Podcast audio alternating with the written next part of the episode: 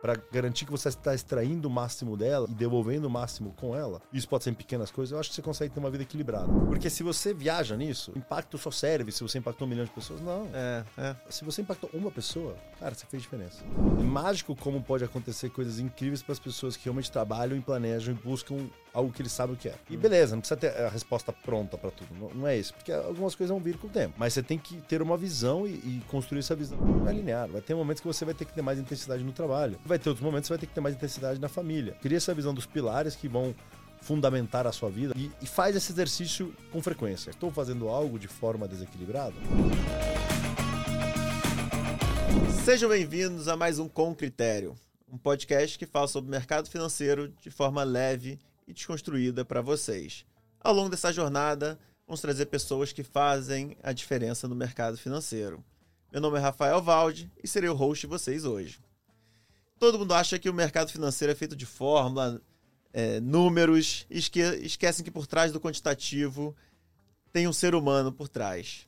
E fico muito feliz de trazer hoje para esse bate-papo alguém que participou muito desses dois ambientes, né, do quantitativo e do qualitativo. E hoje a ideia é que a gente une esses dois universos aqui. Muito obrigado por estar aqui hoje com a gente, Karel. Rafa, um prazer enorme, pessoal. Muito obrigado por estar aqui hoje. É uma honra estar aqui com a Critéria. Tem uma história com a Critéria aqui que é próxima. Quando eu saí da Merrill, antes de ir para a XP, a Critéria ficava no escritório do lado da Dália. E eu fiquei lá incubado na Dália, porque enquanto eu não podia trabalhar, planejando minhas coisas, pensando no que ia fazer. Então, conhecer a Critéria antes de entrar de fato na XP e, puta, desde lá só admiro essa história. Então, obrigado por receberem. Não, foi uma honra e acho que essa relação começou super bem, né? A gente usava e abusava de você ali quando você entrou na XP. Eu lembro, a gente é fez. Parte, algum... vice-versa, vice-versa. A gente fez alguns, alguns eventos para cliente final. Eu lembro, eu lembro. É, então... Eu lembro a primeira ligação que tocou, logo depois lançamos o research, era maio, junho de 18. Pô, lançamos o research, WhatsApp. Rafa, Carel, pô, estamos aqui, lembra? Pô, estava no nosso escritório, roubou um café, agora quer uma reunião. Falei, bom, vamos, né? Tá, tá justo. Tô em dívida, tô em dívida. É, mas o B2B na XP é assim. É, né, não, cara? na raça. Se não fizer isso aí, não vai ter nada. Exato. E eu acho que, assim, tanto a, a admiração profissional se estendeu para pessoal também. Então, realmente, cara, é um prazer estar tá, tá com você aqui, a gente fazer esse grande bate-papo. E eu acho que esse essa conversa fica ainda mais interessante dada a sua trajetória, né? Eu acho que é mútuo, Rafa, é mútuo. A... Vamos, vamos ver o que, que você tem aí preparado. Até depois dessa frase, o que, que vai vir de pergunta? Aqui. Não, eu acho que queria que você começasse falando um pouquinho. Eu acho que né, sua sua jornada ali teve vários aspectos é, que mudaram muito, né? Assim, nos últimos anos. Eu acho que isso que provocou com que a gente estivesse aqui hoje, né? Eu acho que quem é do mercado é, é, financeiro às vezes fica tão com a visão de túnel ali né, no foco do, do micro e que a gente acaba até mesmo tendo um pouquinho de dificuldade de trazer esse equilíbrio né, do, do pessoal para dentro da, da equação, né? Com então, acho que a sua... é um exemplo, tá só para deixar isso claro, mas eu vou tentar, vou tentar provocar um pouco nessa direção. então, acho que seria legal a gente começar do ponto de partida aqui, você falando um pouquinho da sua trajetória desde a da, da saída da XP e o pós também. Tá, então vou te contar um pouco desde a história da XP e o pós-XP, uhum. certo? O... Bom, vamos lá. Primeiro, você falou que né, as coisas mudaram muito, mas talvez eu diria que eu mudei muito, né, assim, ao longo do tempo, né? Eu, eu realmente acredito que você é um produto do ambiente no qual você se insere, né? Então, e com isso em mente, acho que você tem que se provocar, tentar se, se tirar da zona de conforto e conviver com ambientes, pessoas, é, mundos diferentes para te fazer colocar perspectiva e pontos de vista que te complementem, te façam ir mais longe. E, e eu fui aprendendo isso na, na, na, raça, essa palavra eu já usei duas vezes hoje, então vou mudar, mas na, na vivência, né? Assim, no, no com, a, com a experiência, né? Eu tive muita sorte na minha carreira, é, trabalhei com pessoas incríveis desde meu primeiro dia de carreira, isso me ajudou muito a, a acelerar o crescimento, absorver muita coisa. Eu sou um cara curioso, hiperativo, então eu fico tentando entender mais, ir atrás das coisas, né? Mas antes da XP eu fiquei 10 anos, 11 anos num, banco gringo chama Merrill Lynch, Bank of America hoje. Quando eu entrei na Merrill Lynch foi pré-Lehman, pré né? Então ainda não tinha a Lehman não tinha falido, o Merrill Lynch foi comprada pelo Bank of America na crise lá em 2008 para 2009. E, pô, no meu comecinho eu fiquei na mesa um tempo, mesa barra seis, dois anos. Trabalhei com pessoas espetaculares é, que me ajudaram muito e, e foi minha porta de entrada para o mercado. Fui para lá de paraquedas, não tinha mais Posso falar?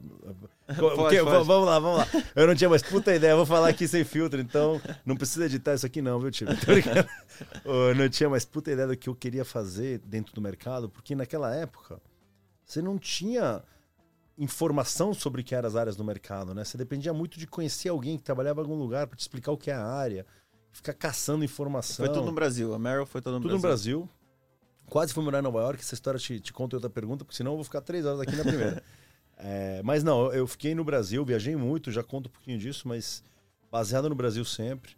Comecei na mesa, fiquei dois anos, pessoas que me ajudaram muito, que até hoje, pô, tem algumas são minhas mentoras até hoje. É, meu time eram todas chefes mulheres, na verdade era misto naquela época, mas a chefe do time chamava Andréa Chama, mulher espetacular, tá em conselho, vários conselhos de empresa, foi chairman da Merrill depois que, depois que ela saiu de sales. Legal. Até hoje troco muito com ela, me ajuda muito na carreira. E ela me conectou com o Hirai, que é como a gente se conheceu, Uhum. é, da Dália. Mas na época o Hirai cobria Metals on Mining, Pulp and Paper, analista no time de Research. E lá fui eu, em 2010, trabalhar no Research da Merrill. Fiquei até 2018, estou encurtando a história aqui, porque senão a gente vai ficar sete horas. É, e foi incrível, porque nisso eu consegui absorver muito, nesse dia de, de mudanças, né? Eu aprendi uma filosofia de vida e uma cultura de trabalho que o Hirai promovia. Por que, que eu digo Hirai, tá? Porque é, num banco do tamanho da Merrill, você depende de mini culturas, né? Você- você- é, isso é muito característico de instituições muito grandes. Você tem uma cultura macro, mas no final das contas você vai depender ali da, da ponta, né? De, de você ter uma cultura que se mantém num mini micro, microambiente. E no nosso research, na época, isso era muito forte. É uma Tinha cultura muito pessoas? forte. Ah, umas No 30, 40 pessoas, talvez 50 no Uhum. research.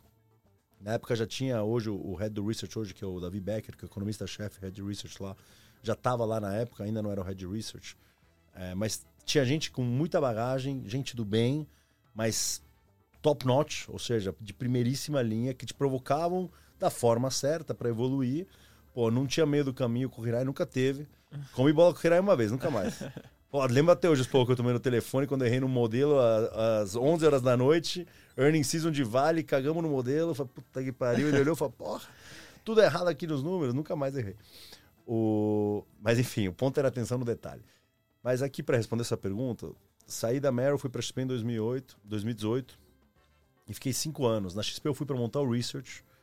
é, E aí depois posso te contar um porquê que eu fui para XP, né? Mas é, fui para montar o Research e uma coisa foi levando a outra. Quando eu vi, pô, no ano 2 eu estava sentado na cadeira de CMO da XP, é, que é uma cadeira super challenging, super desafiadora, porque era algo que eu nunca tinha feito. Uhum. E porque é muito difícil.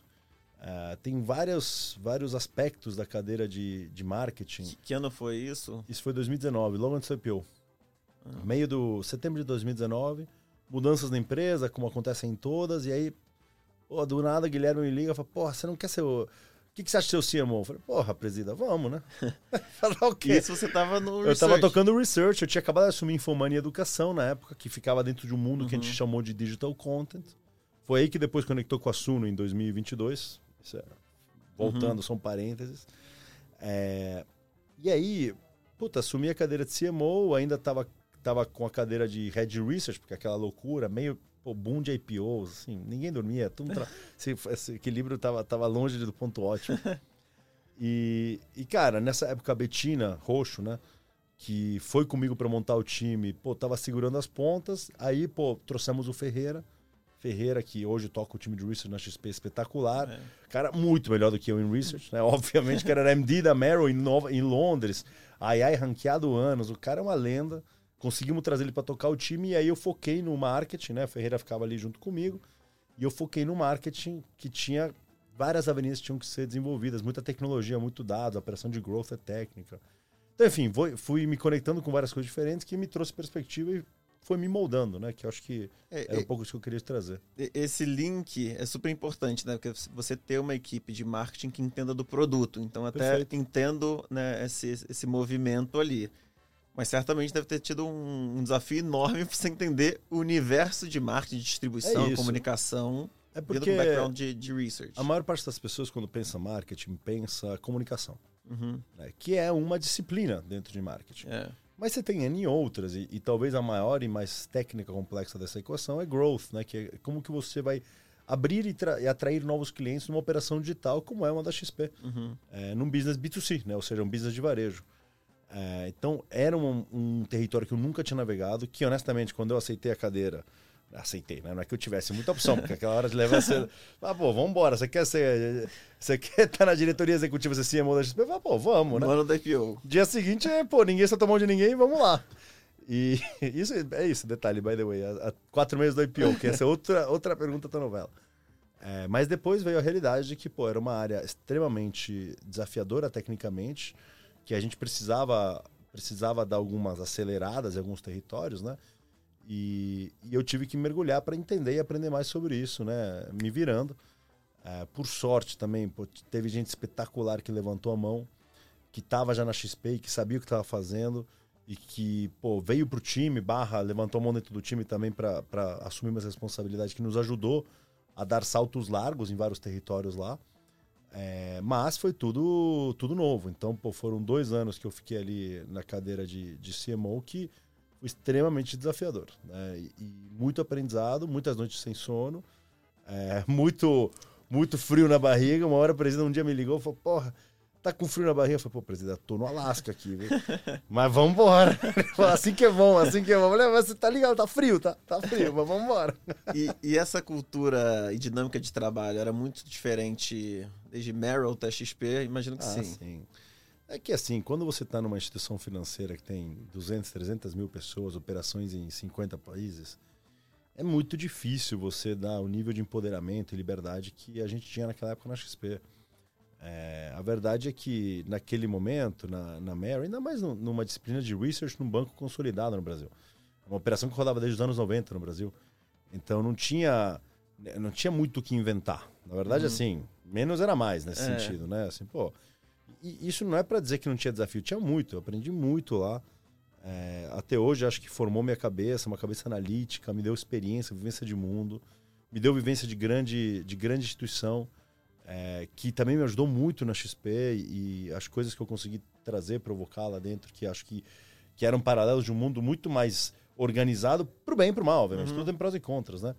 É, mas a XP em 2018 ainda era uma empresa pequena no relativo de o que é hoje, né? Tínhamos 700, 800 funcionários. É, assim, era 10% do que é hoje, literalmente. Então, tinha muita coisa ali que precisava ser organizada e que acho que essa visão me ajudou. É, então, assim, mundos muito diferentes. Mas, de novo, muita coisa boa. A cultura, as pessoas que trabalhavam na Merrill, é, que ainda se aplica hoje, eram pessoas espetaculares, primeiríssimo nível, é, só só gente da NASA. Da NASA eu usei para não dizer foda. É, se não puder falar isso, pode editar. Ou por botar um pizinho ali. É, mas só gente da NASA que te, te, desafiava a querer ser da NASA. E, pô, isso era muito legal. Muito é. legal. É, acho que como você comentou, né? Você é desafiado de formas totalmente diferentes, né? Perfeito. E e aí eu, eu, já quero jogar um pouco fast forward essa equação que é uma experiência incrível que eu sigo em, em, em, redes sociais aqui, então acho que você evoluiu para uma, uma questão de comunicação de forma perfeita ali, desde de CMO é, XP e, e Infomoney, que é um pouco do seu momento de vida atual e, e, e recente, né? Uhum.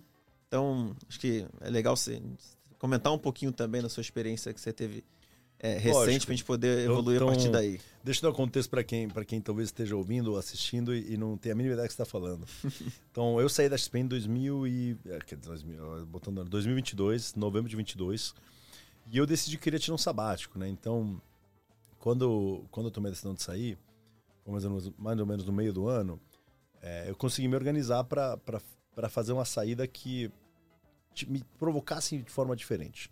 Então, acho que um pouco do que eu falei no começo, né? Sobre você ser o produto do ambiente que você tá e, e se provocar a sair do ambiente, que é mais do mesmo, exatamente para trazer visão e perspectiva. Eu falei, pô, eu tô há 15 anos no mercado financeiro. É, cara, eu, eu, eu, sempre vivi num ambiente que é, é muito bolha. Né? E, e, isso não é para dizer que tudo veio de bandeja para mim, não, tá? uhum. tá? Mas, é, pô, meus pais, self-made, na verdade, passaram por idas e vindas. Eu sou argentino, por sinal, nunca falei, não sei se eu falei isso aqui. É, sou argentino, vim para cá com 12 anos. Meus pais, pô, a empresa que eles tinham na Argentina, cara, para não dizer que quebrou, fechou com uma mão na frente e outra atrás, que é praticamente a mesma coisa, e eles vieram recomeçar a vida no Brasil. Então, dos meus 12 até a minha faculdade, eu, assim, era tudo muito contadinho, mas meus pais blindaram a educação. Então, eu estudei num colégio muito bom em São Paulo, Miguel de Cervantes, colégio espanhol. É, tive o privilégio, eu passei na GV e consegui fazer GV. Meus pais se, pô, se mataram para pagar, mas eu sabia que era contadinho. Uhum. É, dito tudo isso, não deixa de ser uma bolha, e eu sabia disso. Né? Então, pô, quando, eu, quando eu tomei a decisão de sair, falei, bom, 15 anos, né? Quero, pô, precisava dar um respiro, né? Muito intenso essa jornada. E eu falei, cara, quer saber? Vamos mudar a água pro vinho. Aí eu peguei um voo. Bom, primeiro eu fiz um rally de kite, cinco dias. Nada como cinco dias no mar para ficar mais leve. Você perde uns 5 quilos de peso, literalmente, e uns 100 nas costas. E voltei do rally. Cara, fiquei uma tarde em São Paulo, peguei um voo para África e fiquei um mês e meio na África. Fiquei um mês voluntariando com crianças, que foi espetacular. Espetacular, um negócio assim, uma, uma troca e uma conexão que você consegue ter com, com as crianças e com você Aonde mesmo. foi? Na Tanzânia, em Arusha. É uma cidade relativamente grande, muito carente. É, eu quis, assim, eu até queria falar que, pô, dá para fazer muita coisa legal no Brasil, mas eu queria realmente, cara, ser, ser um alien. Porque eu achava que isso ia, ia me tirar da zona de conforto de uma forma exponencial. Tudo, o idioma, É. as pessoas, a cultura, ia fazer com que eu tivesse que me virar nos 30 em tudo. Então, eu caí de paraquedas, achei no Google, Foi sozinho. sozinho. Achei no Google, falar Volunteer in Africa. Eu falei, puta, o que que vai vir? Aí comecei lá e VHQ era o primeiro. IVH, IVHQ.com, que é International Volunteer Headquarters. Falei, pô, beleza. Parecia legal o site. Falei, pô, os caras gastaram uma graninha no site, deve ser milhões bom. Operação em vários lugares. Dei vários Googles lá pra ver cara. pô, qual que era melhor, qual que era pior. Falei, pô, esse cara parece bom, essa, essa instituição parece boa. E escolhi a Tanzânia porque, assim, tem, tem, tem lugares e lugares dentro da África, lugares bem mais desafiadores. A Tanzânia é um lugar, ainda dentro da realidade africana, segura. Eu falei, bom, é, tudo bem, né? Não turística, não né, precisam morrer é, nessa, nesse, nesse, nessa exposição e nesse aprendizado. Então, pô, é- tem muito turismo, muito safari, Uhum. o mar é lindo. Inclusive, eu fiquei do lado do, do Kilimanjaro e do, e do Serengeti, que é o parque onde faz Uhum. safari. Kilimanjaro é a montanha que depois eu escalei também no final.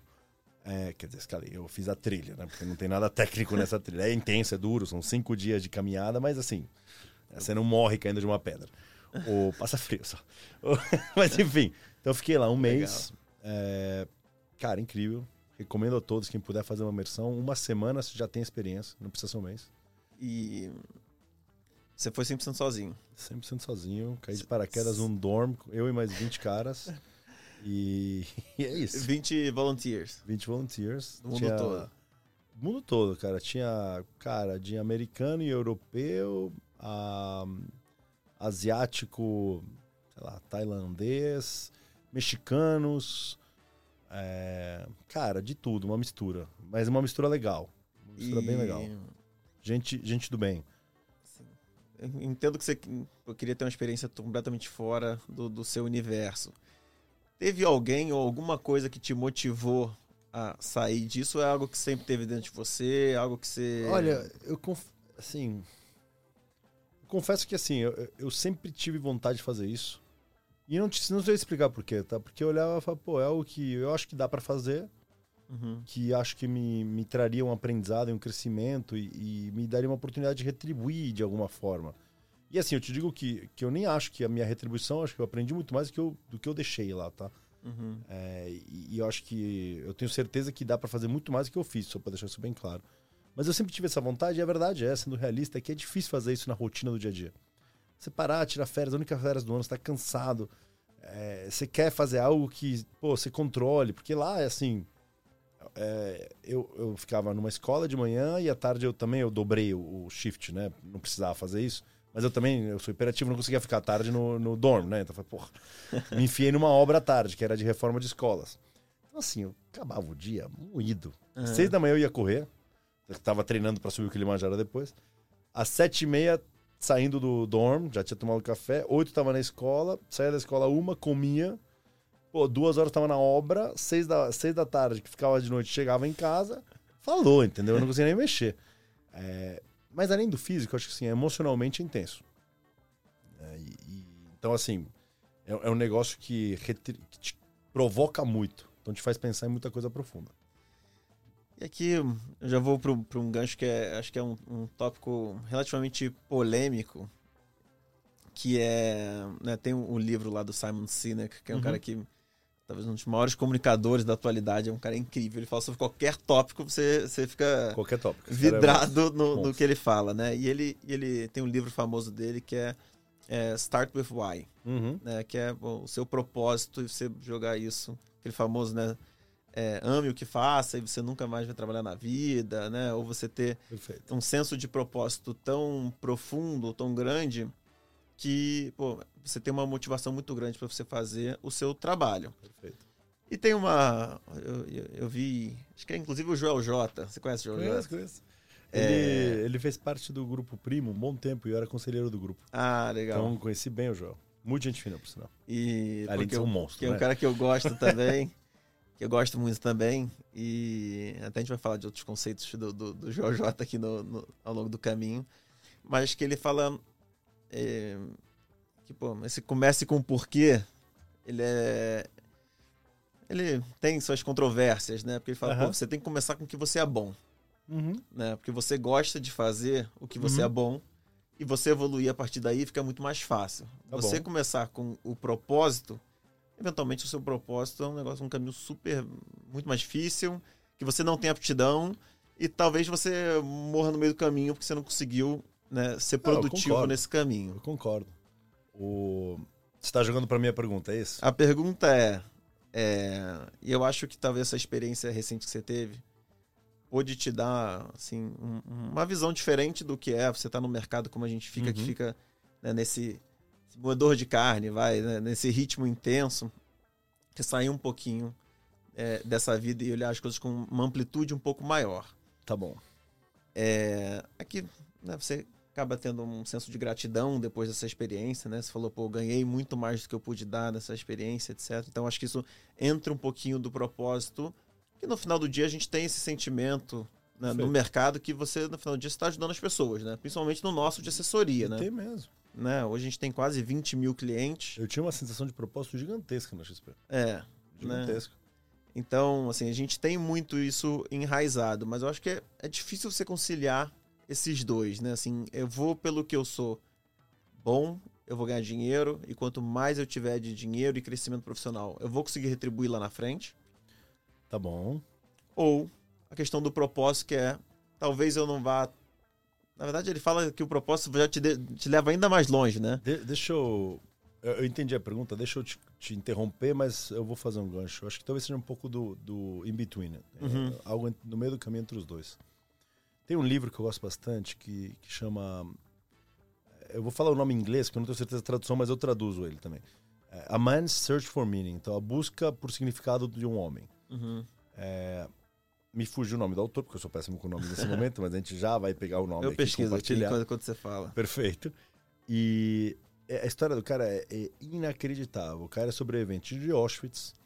É, então ele é um judeu sobrevivente da Segunda Guerra Mundial, ficou num campo de concentração, o maior e mais famoso de todos, que é Auschwitz. E, e ele conta como a diferença entre vida e morte em Auschwitz não era correlacionado com tamanho, força, é, saúde, mas sim com, com a, o propósito que cada um tinha. Então ele. E aí tudo isso é para dizer que, no final das contas, acho que o propósito pode ter vários significados e não precisa ser um propósito gigantesco. O propósito pode estar em, em, pequenas coisas, pode estar na sua família, pode estar em impacto direto ou indireto que você está fazendo. Então, talvez o que eu te provocaria é, que é o seguinte. E tem outro cara que eu gosto bastante, é, no, no, livro que chama Seven Rules for Life, As Sete Regras para a Vida, do, do outro cara que também me escapou o nome, que a gente já vai compartilhar o, os dois aqui agora. O Man's Search for Meaning é do Viktor Frankl. Perfeito. E agora universitários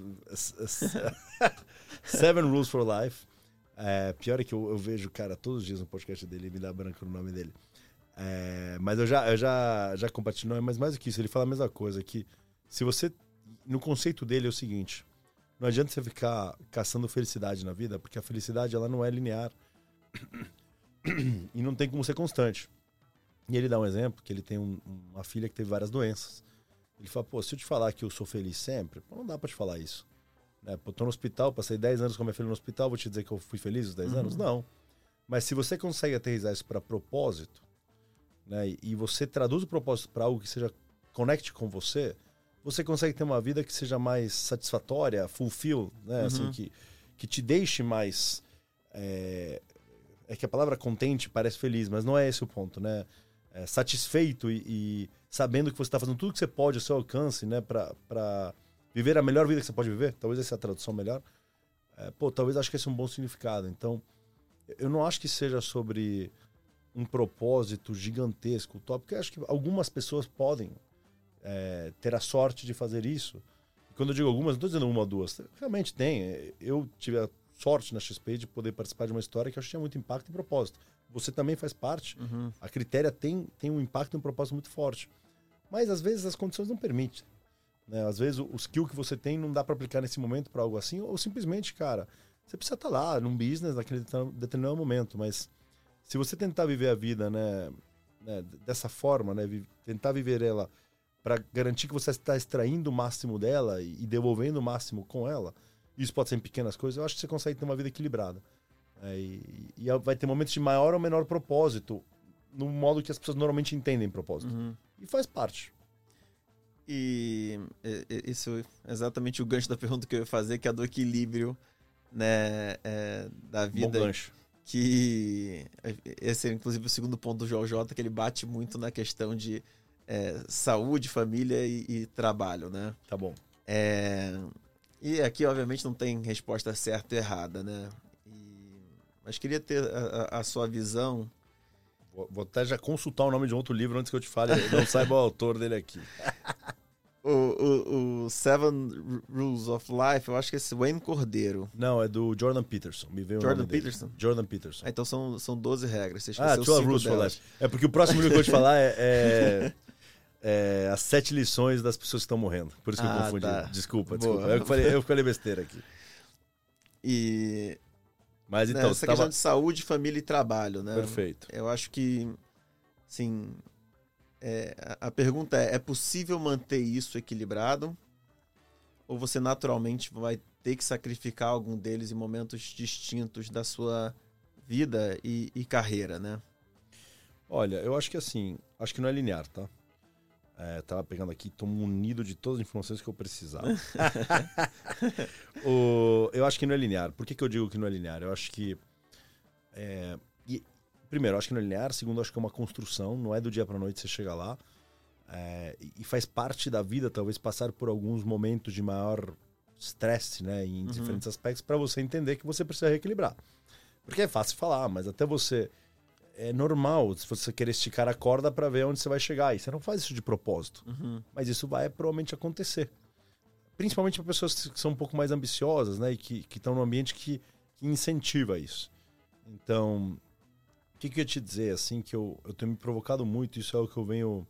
Eu vou todo ano, quer dizer, é o segundo ano que eu vou para um evento, mas eu espero que seja para sempre essa minha, minha, minha ida a este evento, que é um evento do TED, do TED Talks, uhum que é a conferência anual deles, que é como o TED nasceu. Na verdade, o TED era uma conferência nos anos 80, virou o, o TED que a gente conhece hoje nos anos uhum. 2000.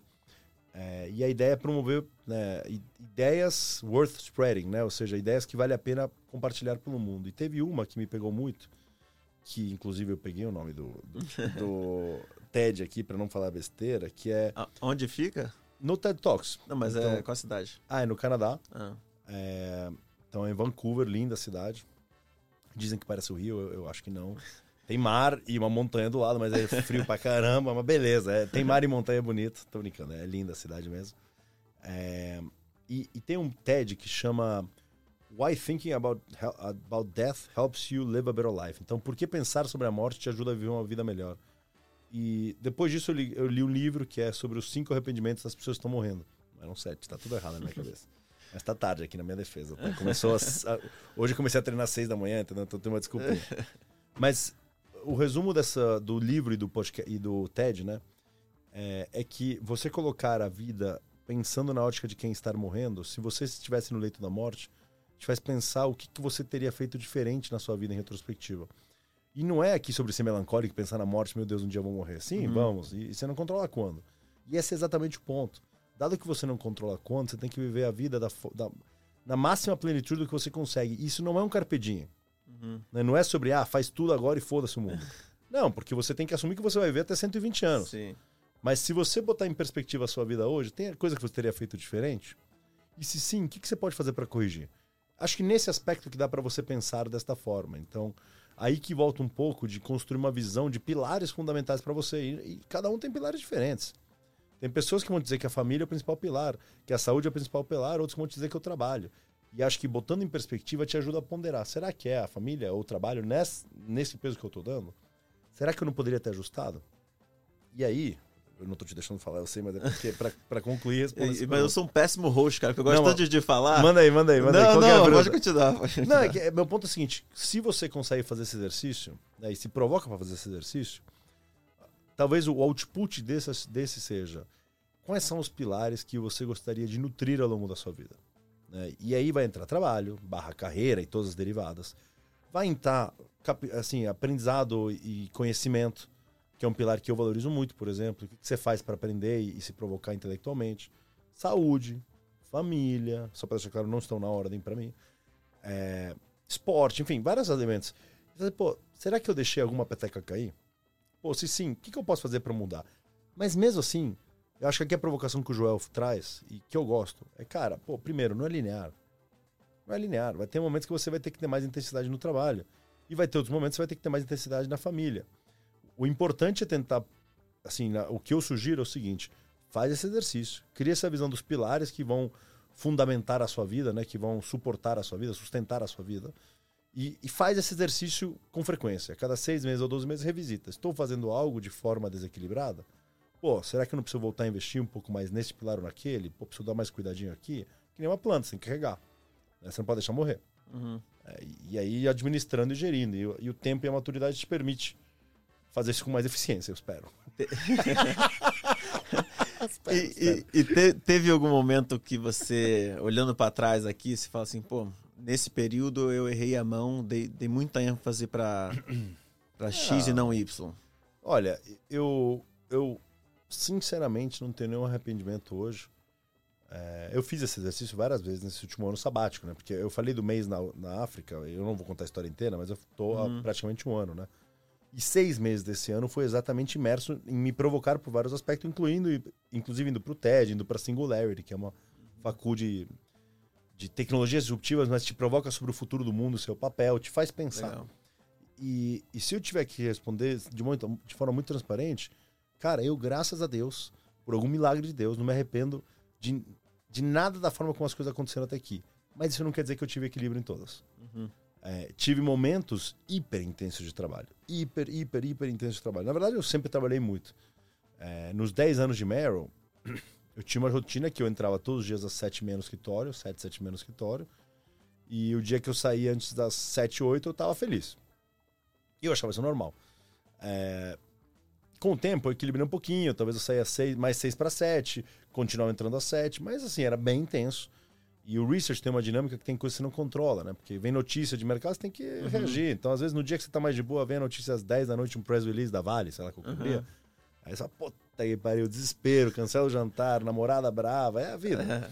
Mas, é, eu aprendi muito, evolui muito e, me, me, trouxe até aqui. Na XP, cara, teve dos meus 5 anos lá, talvez tenha, tido 4 e, e 11 meses. É, não, mas teve alguns momentos de maior intensidade que, assim, é, era isso, era 24-7.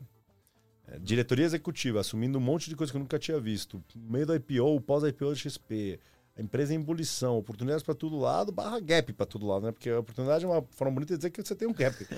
é, então, pô, batata quente para todo lado era assim. De segunda a, de segunda a domingo, da hora que tiver que começar, a hora que tiver que acabar. Não tem o que fazer, entendeu? E tinha que acabar tarde. é, me arrependo? Não. Mas hoje eu sei que, pô, aquilo também não é sustentável. Não dá para trabalhar 16, 18 horas por dia, 7 dias por semana. Aí não eram 7, né? Porque sábado normalmente era off. é, mas não dá para achar que isso é sustentável. Você faz durante um tempo, aí você, você tem que dar uma administrada. Mas eu cresci alguns anos profissionalmente por conta disso. É, eu acho que quando você tem esse tipo de resposta, né, que é apesar dos meus erros, eu não mudaria nada porque isso me fez a pessoa que eu sou hoje. É isso. E ter a cabeça que eu sou, que eu tenho hoje, né? Então, acho que é uma forma de ser, né, ver sempre o copo meio cheio, você ser grato É, eu pelo otimista, é fato. ser grato pelo, pelo né, as pessoas, as experiências que você teve ao longo do, Ah, do caminho. E, e eu acho que pô, tem um livro su- super é, interessante. Que eu tenho todas as colas aqui, então fica mais fácil Tá, pra você mim, tá fácil, como tá. Pô, deve ter trazido lá pra vendo que o cara tá colando, eu tô aqui na raça. que é The Compound Effect. Tá bom, né, gosto. Do, do Darren Harding. Gosto que, muito dessa tese, inclusive. Cara, é, é incrível porque você lê o, o, o livro todo você fala, cara, não tem nada de mágica aqui. Não, dá Né? pra explicar isso em cinco segundos, você vai explicar agora, e o cara escreveu um livro, você não sabe o que ele falou, mas é incrível. né? E eu acho que é tão difícil você, pô, basicamente implementar. Acho que a execução É. é. tão difícil, né? Quando você pensa assim no equilíbrio da vida, seja família, saúde trabalho, você vai escrever no papel, ele, é- ele é- ele é relativamente é, fácil de você Concordo, equacionar, é difícil né? executar. Faz a, sua, faz a sua agenda, você acorda, acordo seis e meia e vou até dez e meia e eu vou dividir esse meu tempo em, em- Não, família, duríssimo. saúde e trabalho. É, é fácil. Executar é muito difícil, né? Duríssimo. E ele, é, obviamente, o compound effect, ele fala do efeito composto, né, de pequenas evoluções na sua vida e o que, que isso gera lá na frente. Mas tem um pequeno conceito que ele fala que me chamou muita atenção, que ele que talvez seja um processo que você tenha feito em, em alguma parte aí nesses ulti- nesse último ano, que é, é ele botar com a cabeça dele naquele momento tudo que ele visualiza, tem de visão, como seria, se ele pudesse escolher a mulher do- dos sonhos dele, como é que seria? Se ele pudesse escolher a família dos sonhos, como é que seria? O Uhum. trabalho dos sonhos.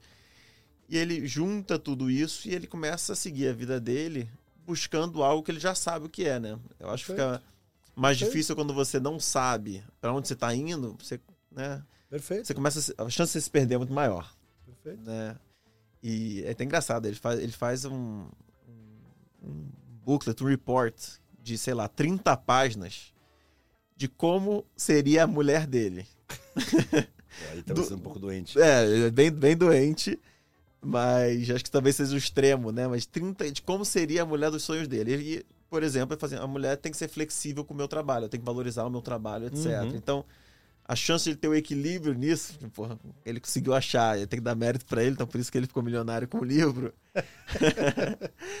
É, a chance dele conseguir encontrar isso, cara, encontrar o equilíbrio nesse caminho é muito maior, né? Mas é uma coisa curiosa isso, né? Não, mas eu, eu, eu entendo o mindset, concordo. Não precisa escrever um booklet de 30 páginas para descobrir como vai ser sua mulher. É, porque eu acho que talvez aqui seja um pouquinho de loucura. É. Dito tudo isso, eu acho que você tem muito poder no, em ser propositivo e, e no planejamento. Então, acho que assim, magicamente as coisas vão acontecer com. é, deixa eu outra forma assim. É mágico como pode acontecer coisas incríveis para as pessoas que realmente trabalham e planejam e buscam algo que eles sabem o que é. E beleza, não precisa ter a resposta pronta para tudo. Não, não é isso, porque algumas coisas vão vir com o tempo. É assim. Mas você tem que ter uma visão e, e construir essa visão. E acho que esse exercício do, do que eu falei da morte, ele provoca isso. Porque não é só sobre olhar, ah não, família é um valor importante. A, a ideia desse exercício é realmente se provocar e ir além, a derivadas disso.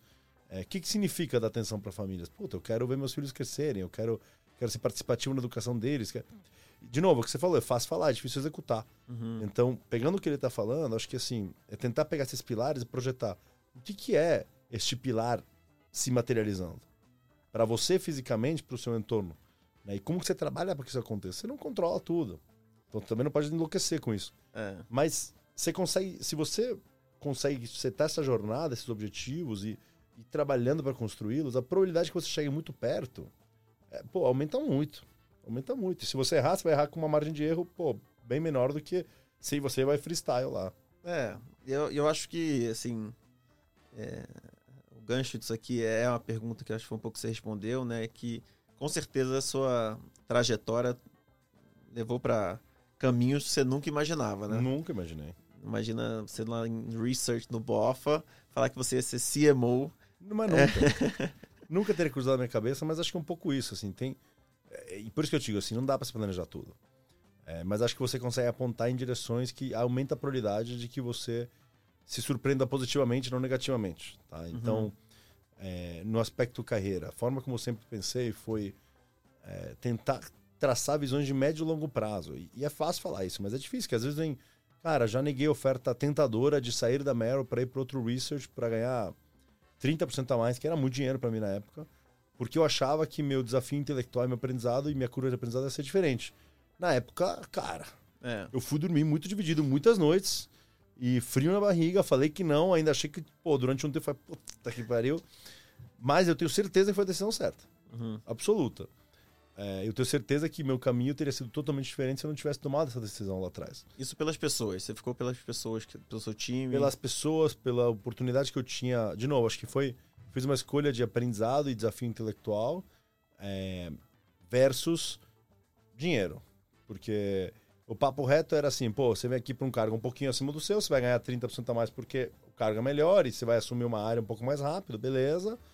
É, que obviamente tem um aprendizado, mas que eu acreditava que eu ia chegar lá em um ou dois anos por onde eu estava e não é porque não me valorizassem. É, lógico que dá uma frustradinha, mas é porque no ambiente onde eu estava, na forma como eu estava, não tinha espaço para fazer isso agora. E estava tudo bem. É, então eu ia cortar um caminho de carreira e, e eu ia ganhar mais dinheiro e, e provavelmente esse dinheiro teria feito diferença durante um bom tempo. Mas eu achava que esse corta-caminho também tinha um custo. E eu achava que esse custo não valia a pena. É, é difícil saber. Né? E, naquele momento eu decidi ficar, não fui. E e me questionei muito se eu estava tomando essa decisão por comodismo, porque, porque, né? Eu falei, não, não é, porque eu trabalhava um monte, me desafiava um monte. Falei, Cara, eu acho que é pela decisão, pelos motivos certos e, e nunca olhei para trás. E nesse, nesse ponto aqui, talvez seja mais filosófica do que uma, uma, uma pergunta binária, que é: o dinheiro traz felicidade? Cara, eu. eu- Deixa eu pôr essa resposta da, da forma que eu acho que é a correta. É, por si só, não, mas tem um patamar mínimo que é necessário para a felicidade. Então, aí eu acho que tem que separar as coisas. Você tem que ter suficiente para poder ter uma vida na qual você tenha o mínimo de acesso para sua realidade. Porque senão, assim, o, assim, o, o aperto financeiro é algo que, que destrói qualquer um. É assim, eu, eu- meus pais, de novo, eu te falei, quase quebraram nos 90, no final dos 90. Pra não dizer que quebraram, tá? É, e assim, eu, eu, eu sei na pele quão difícil mentalmente é você passar por isso, a responsabilidade que você tem disso. Dito isso, não foi essa a pergunta, eu sei que não foi essa a Uhum. pergunta, então, Não, mas mas é um disclaimer o contexto importante. é importante. Porque esse contexto ele entra um pouco na pergunta que você falou do. Do não sei se era o Joel ou o Simon que falava de. Ah, o Joel versus Simon. De, cara, não é propósito pelo propósito. Porque, cara, na boa, você vai precisar pagar a conta. Entendeu? E, e, às vezes, na utopia dos seus 18, 19, você não põe isso na conta. Fala, cara, na boa, essa conta vai chegar um dia. Né? Você tem filhos, vão estudar onde? É. Você mora em São Paulo, é caro. Né? Aluguel, ou comprar um apartamento, coisas que são, de certa forma, básicas para você ter uma vida minimamente coerente, né? É, que você certamente quer buscar. Dito tudo isso, o dinheiro por si só, ou a busca pelo dinheiro em absoluto, depois que você passou esse nível, não é isso que vai te trazer felicidade. E tem infinitos estudos que mostram isso. E todo mundo conhece um cara que tem muita grana e é infeliz. É. Então, assim, todo mundo fala, puta, esse cara tem grana pra... Porra, é infeliz. O carro dele pode ser bonito, a casa dele pode ser bonita, ele pode estar acompanhado de pessoas bonitas. É, mas, pô, você vê no fundo do olho dele que a vida dele pode ser vazia, pode ser N coisas que não, não é isso que te faz feliz. É, quanta- quantas famílias bilionárias aí não Oh. deixam herança pros filhos e todos os filhos brigam, né? É isso. Então, assim, eu, eu, eu tenho certeza que o dinheiro por si só não traz felicidade a partir do momento no qual você tem o suficiente para subsistência no seu, no seu, na sua realidade. É, tenho certeza. Se fosse isso, é, pô, só teria gente rica feliz. E pelo contrário, eu te digo que, pô, É. dois terços não deve ser. Sim. E te- tem um livro super interessante, né, que é do, do Morgan Housel, que é, é A Psicologia Financeira. Você já leu esse? Não li esse, mas é, eu tô, tô curioso. Conta. Bom, quando terminar aqui, eu tenho um aqui, eu vou te dar de presente, Gostei, então. ó, ainda sai com presente aqui. Acertei o que, eu, o que eu tinha que falar que eu não li. É o único que eu tenho aqui. Exato, mas pô, que ele gaveta. Puta que pariu. É, e ele fala muito, obviamente, né, da, da, da psicologia por trás da acumulação de, do patrimônio. É, né, e que primeiro de tudo ele fala que ninguém é maluco, né? Você tem que olhar com a ótica de, de cada família, cada pessoa para ver o que, que ela valoriza ao longo da vida dela, né? Então, uhum. assim, às vezes a gente fica julgando um pouco é, o, o outro, né? E, assim, o contexto todo das experiências que ela teve permite que ela veja o mundo diferente de você. Então, perfeito, por isso que é, é, difícil até você definir o que, que é felicidade, né? Concordo com você. Né? Às vezes você está imerso num ambiente que te faz acreditar que, que ter dinheiro ou ter objetos materiais é ser feliz. É. E, e, e talvez seja muita terapia ou muita provocação que às vezes não tem momento, não tem contexto para sair, quebrar esse elo. E, e um dos capítulos, é, é, o título é, é, How Much is Enough, né? O quanto é suficiente. Gosto disso também, tá?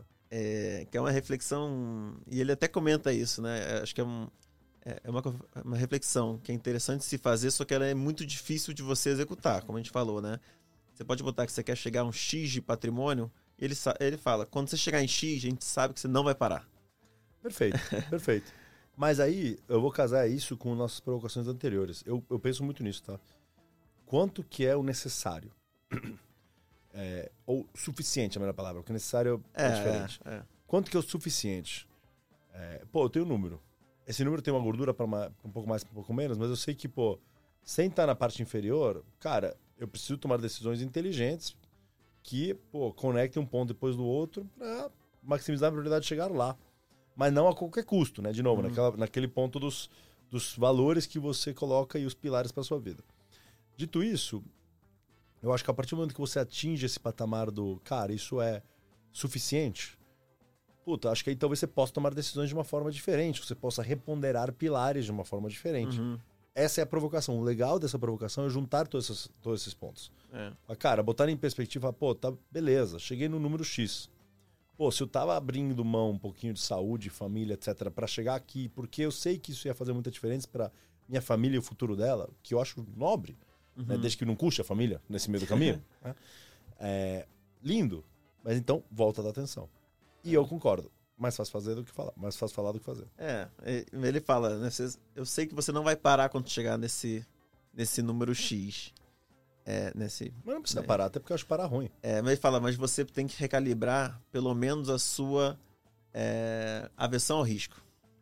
Beleza. Né? Tem que controlar o quanto você toma de risco a partir daí. Tá bom, acho super eu válido. Super, justo, Achei justo, justo né? Eu, então, acho que se você faz as duas coisas, recalibra risco, para não botar em risco todo o patrimônio. É. E dois, recalibra os pilares, porque parar, parar é usado. Eu acho que parar... Às vezes é até ruim, né? É isso, eu acho que parar é uma loucura. É. Parar é uma loucura. É, pô, eu acho que parar te, te desidrata intelectualmente e, e fisicamente e mentalmente mesmo. É, eu vou te dar um exemplo que eu, que eu vi na pele. É, meu avô.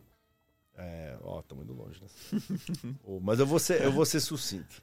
Prometo. Meu avô veio para cá no pós-guerra. Não vou contar a história dele, isso é um podcast por si só.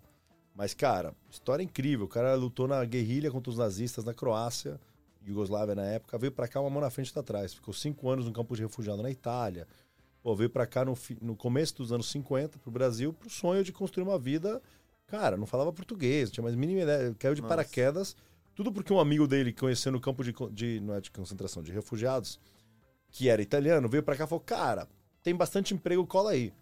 Três meses no navio, cola aí.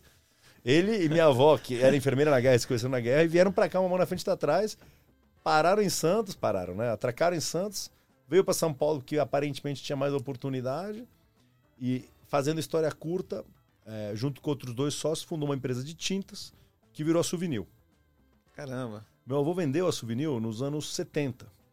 E nesse processo de vender a Souvenir, ele tinha, por, por N motivos, né, na época, é, ele decidiu parar depois de vender a Souvenir. O principal motivo é, que, que eu entendo, é difícil porque eu não estava na cabeça dele, adoraria estar, inclusive. É, ninguém é maluco, que eu comentei, né? Não, longe. Inclusive, eu acho que faz muito sentido. É, o pai dele morreu quando ele tinha 10 anos. O pai dele, quando ele vendeu a souvenir, ele tinha 10 anos mais que o pai. Ele achava que ele ia morrer nos próximos 5, 10 anos. Então, ele fez uma conta de, pô, Se fudeu a vida inteira. Pô. Cara, guerra com 17. Que ficou na guerra quatro anos, numa, na, na, literalmente na lama.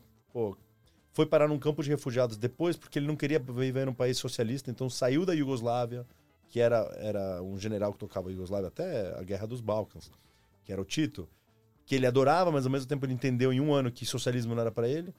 Fugiu de barco, mão na frente e atrás, perderam tudo, roubaram tudo no barco. Chegou, o barco com as malas foi um lado, ele foi com o outro, nunca chegaram as malas.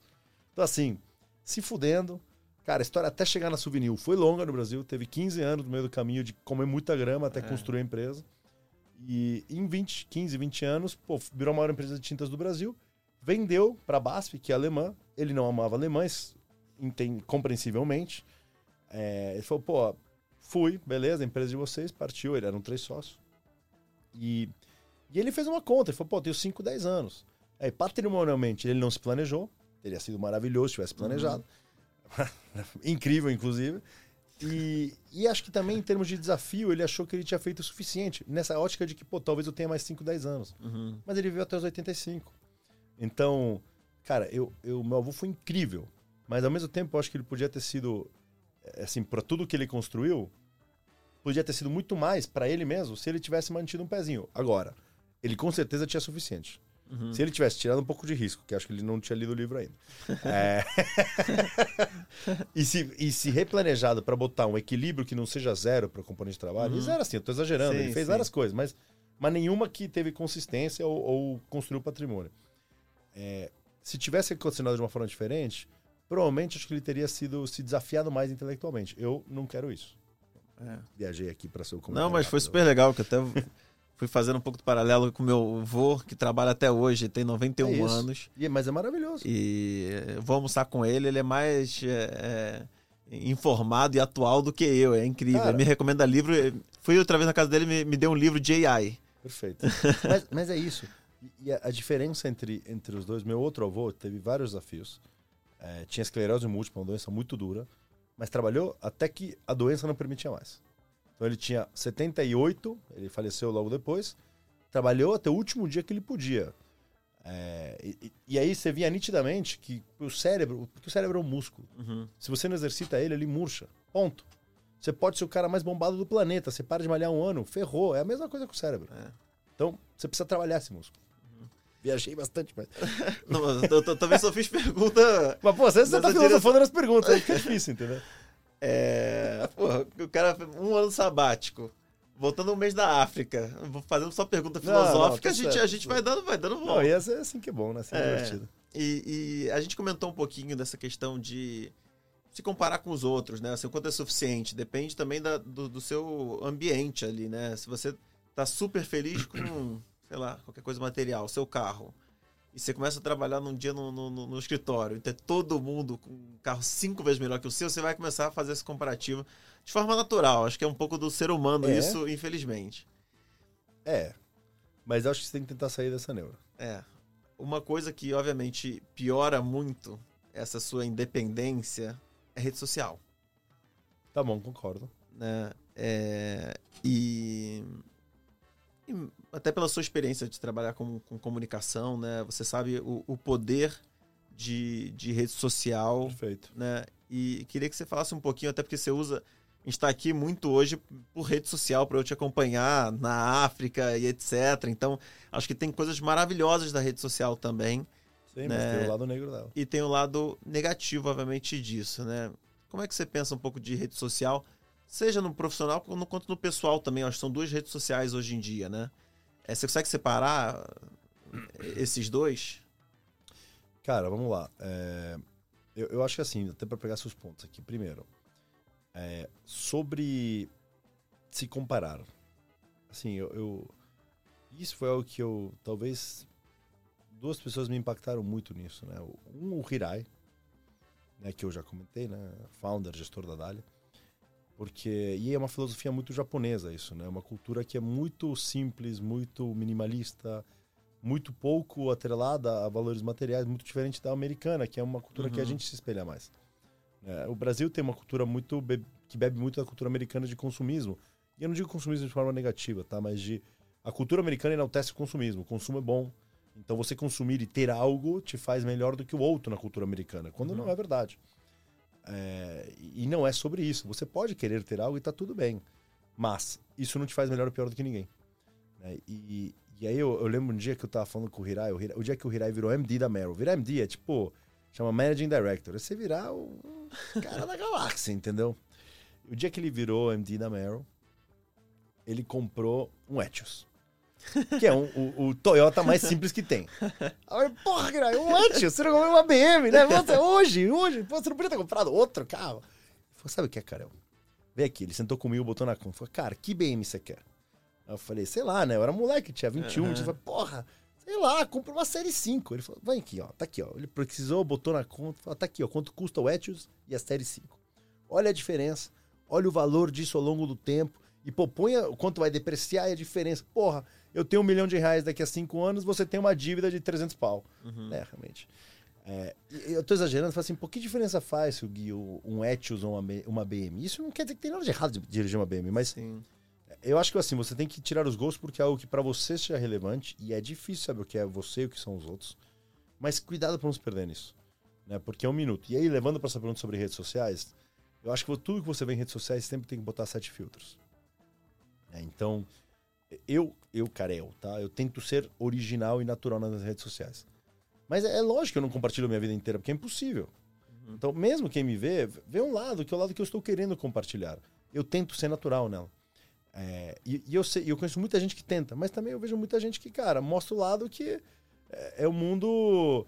é, Eu vou usar essa palavra, se é cor-de-rosa, se é bolha, se é das mil maravilhas, que você sabe que não é o que está do outro lado quando você conhece a pessoa. Então, eu, eu acho que tem que tomar muito cuidado com isso e, e lembrar que existem, um, coisas muito diferentes por trás das câmeras, muitas vezes, e dois, às vezes realmente tem outliers que não são comparados com você e tá tudo bem. Entendeu? Senão você fica louco. A, a- a sua rede social hoje, eu acho que tem um negócio super legal que ele tenta propagar muito bem, né? É isso. Assim, e esse é o intuito dele. É, e eu acho que faz isso bom, de forma perfeita. E você já teve alguma uma reflexão, uma retribuição, algum comentário negativo Não, olha, assim, vamos lá. do que você faz É, hoje? me- me- Por que, que eu tenho uma rede social hoje, né? Por que, que eu tenho um Instagram público, aberto, que eu compartilho coisas que, que eu acredito que possam ter algum valor, tá? Porque, afinal das contas, assim, por que, que eu decidi fazer isso um pouco antes de eu sair da XP? Que eu dei uma guinada nessa direção? Porque eu tenho essa figura pública desde que eu era estrategista-chefe da XP. Uhum. Em 2018 a gente montou ela. Foi para a primeira Expert, porque que eu participei, porque precisava ter. A gente queria montar um, um research pro in, um Insta pro research, não dava para montar um institucional, porque na época tinha que passar por muitas camadas de decisão. Falei, quer saber? Se eu montar na física, né, no meu nome, ninguém vai poder falar que não pode montar. Então eu Sim. montei e, e foi durante seis meses o, o Insta do research. Depois a gente criou o Expert, né, etc. E aí ficou. E, e, e aí quando chegou a hora de tomar a decisão, foi, pô, eu acho que eu talvez possa compartilhar experiências de vida, é, coisas que eu leio, coisas que eu gosto, compartilhar pô, linhas de pensamento que eu acho que conversam comigo e que eu acho que podem ajudar outras pessoas a pôr em perspectiva. Muito do que a gente está falando aqui. Uhum. Então, eu decidi fazer isso no meio do ano passado porque eu achava que se ajudasse alguém, pô, eu já ia ficar feliz. Então, por que eu tô te falando isso? Porque é, é uma linha que, de certa forma, é, é muito difícil, é muito criticada. Mesmo assim, né? Mesmo assim, sempre tem. Sempre tem algum comentário, sempre tem algum direct. Mas eu vou te dizer que, graças a Deus, e de novo, eu, eu, eu transito em territórios que são... Propagam... É o que você falou, assim, propagam Uhum. quer compartilhar coisas que, que é difícil você dizer que não estou tentando ajudar. Então é mais difícil criticar, né? É, Mas assim, vem alguma coisinha outra de vez em quando. Mas honestamente, por, por sorte, nada muito dramático. Porque, vou dar um exemplo, assim, eu já vi uma pessoa que faz esporte pra caramba, super dedicado. E eu sou um grande admirador de, do esporte de atleta, o que, que isso Aham. traz na vida de uma pessoa, né? E esse cara fazia muito triatlo. E um companheiro de trabalho dele falou assim: pô, também se não ganhar o, o bônus no final do ano, sei lá o quê, fica fazendo esporte o tempo todo. E aí tá, tá explicado por quê. E o cara é super dedicado ao trabalho, sabe? A vida dele é o trabalho também, é etc. Então, assim, isso é, é, é, difícil ter. Você acha que você está propagando até mesmo a, a saúde, né? O bem-estar, está se motivando outras pessoas. Você tem esse tipo de. Ah, de... mas tem, tem. Assim, eu, eu talvez entendi seu ponto. E vem, de vez em quando vem e fala, pô, o, o Carel só quer ser influencer, que não tem nada de errado, by the way. Mas não. É, ao contrário, eu, eu consegui encontrar um equilíbrio dentro da, da minha rede social que eu me planejo. Né, e eu tenho uma pessoa que me ajuda e me dá escala para produção. Então, pô, que é uma pessoa que trabalha comigo há dois anos, que é maravilhoso. É, e que, pô, a gente foi se conhecendo, se, se, aproximando e permitiu com que ele entenda muito bem minha cabeça e eu entenda muito bem como ele funciona. Então, cara, por áudio, por mensagem, a gente vai construindo e o que a gente fez, a gente, a gente se organizou. E aí volta pro seu ponto de um pouquinho melhor todo dia. Uhum. No começo, tomava muito tempo, no meu dia a dia, gerir a minha rede social. Eu aprendi isso com o primo, por exemplo. O primo tem uma equipe que ajuda ele. Imagina, a quantidade de pessoas que ele tem em produção de conteúdo. Não existe, não vai acontecer sozinho, né?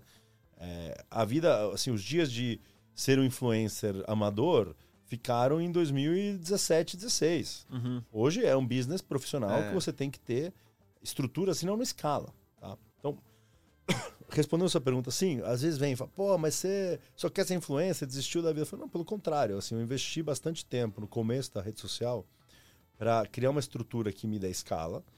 É, eu invisto tempo meu, sei lá, domingos, noites, revisando conteúdo.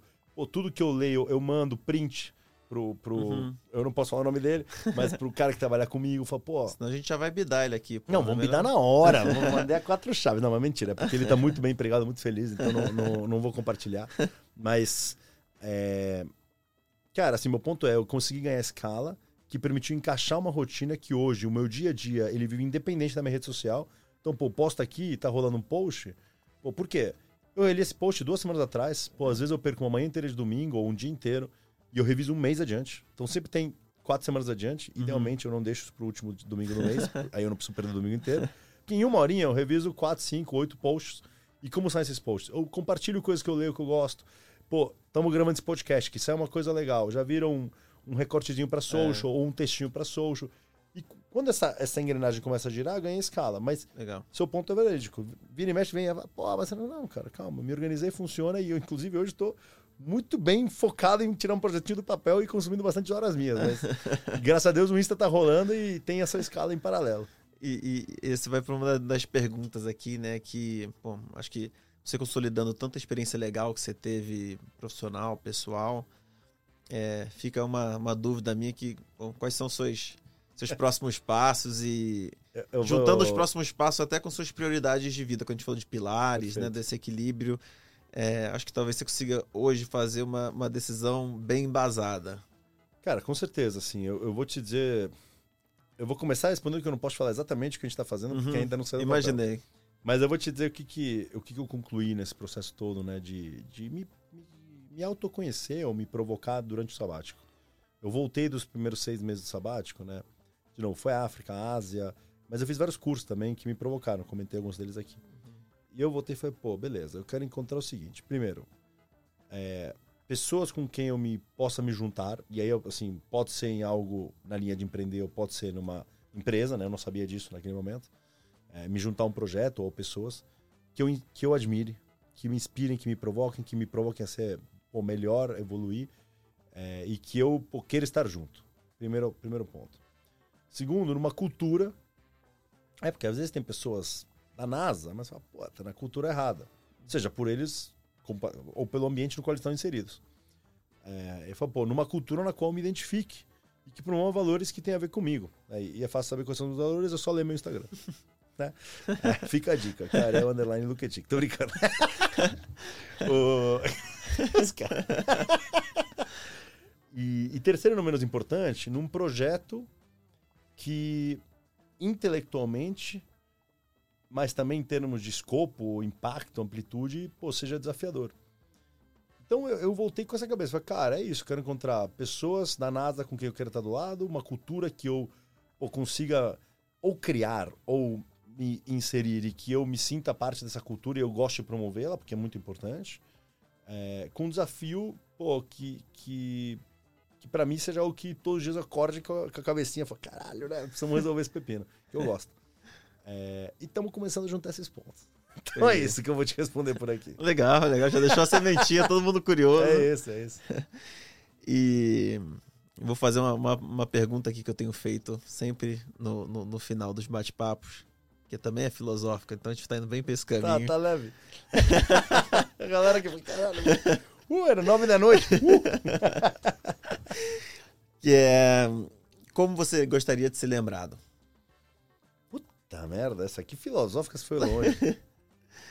Não, mas eu, eu, eu vou te responder isso de uma forma, sei lá, de bate-pronto, mas talvez da forma mais honesta que eu, que eu consigo. Eu acho que assim, é, eu, eu gosto de promover o impacto positivo no ambiente no qual eu estou inserido. E eu tento deixar essa marca.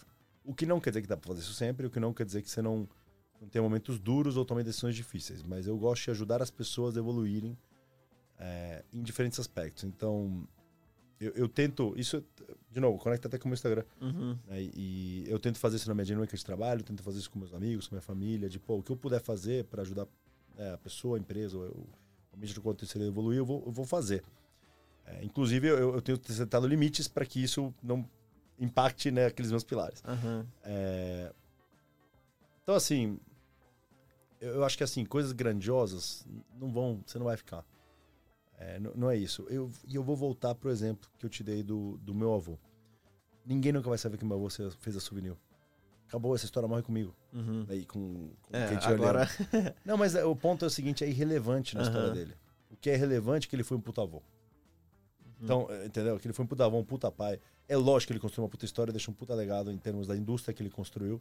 E o quanto isso gerou disrupção e inovação na época, tá? Mas eu acho que, assim, isso é bom para pôr em perspectiva. Eu quero deixar impacto em todos esses territórios de uma forma positiva, que ajude a construir coisas diferentes, provocar pessoas a irem em caminhos diferentes e ajudando dentro da forma que eu puder. Não respondi nada aqui, sabonetei tudo. Mas eu queria para responder uma pergunta difícil não, sem preparar. é tudo na raça aqui, então, pô. Não, mas acho que, acho que é, tem uma questão interessante, porque você, obviamente, né? O, o Thiago Reis respondeu para ser lembrado, ser lembrado como um cara que fez o bem, como um, um cara é, é bom que, que fez e, e faz o bem. É, e, e essa resposta, né, como você deu também de causar impacto, ele pode ser eu quero causar um impacto na minha família. É isso. Esse tá é ótimo. E eu quero causar impacto no mundo. É isso. Né? Assim, e nos microcosmos, porque. É, não, desculpa, te interrompi até, mas é. Porque se você viaja nisso, impacto só serve se você impactou um milhão de pessoas? Não. É, é. Pô, se você impactou uma pessoa, cara, você fez diferença. É.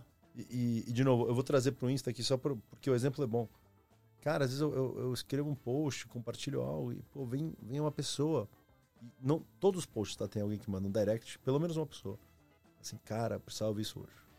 Obrigado, tava num momento difícil. E, e isso aqui, para mim, me reenergiza, me alimenta. É. É lógico que não dá pra ver só disso. Uhum. É, eu, eu, tenho certeza. Pô, tive que tomar muita decisão difícil na vida. Pô, nem sempre acertei na forma como eu tentei gerir pessoas em times. Pô, errei. Faz parte. Mas, assim, na média, eu quero trabalhar para fazer mais, ter mais impacto nos diferentes ambientes em micro e macrocosmos. Se isso der certo, como? Não sei. um pontinho de cada vez. Não, mas está fazendo isso, obviamente, também por você, né? Então é, é um ciclo, ciclo que vai se realimentando Concordo. e que vai realimentando, obviamente, e propagando bem. Então, esse é, é o caminho mesmo. E vou acabar por filosofia hoje aqui. Que a gente marque em um barzinho depois para a gente continuar o bate-papo. É um prazer enorme. Mas, é, de novo, acho que esse convite aqui foi 100% genuíno. Né? Eu, eu te sigo e foi a linha que eu gostaria de bater papo mesmo. Sair um pouquinho do, do quantitativo e pro, né, de novo, por trás de toda forma tem um humano, tem uma pessoa ali, tem é, né, o que a gente obviamente quer fazer o, o bem ali, sair do quero entregar 150% de CDI, não, pô, eu quero né, fazer com que pô, os nossos clientes consigam pagar a escola dos filhos, que esses Isso. filhos virem grandes pessoas e profissionais e que a gente tem um tenha futuro mais decente. A certeza de que a gente participou disso também, então acho que essa conversa vai muito em linha com esse, esse propósito aqui. Fico muito feliz. Carel, obrigado. Espetacular. Eu que agradeço demais o convite. Obrigado, pessoal, que assistiu, ouviu a gente. e pô, o time de produção também maravilhoso aqui, fazendo tudo acontecer. Obrigado e até a próxima. Tamo junto, abração. Valeu.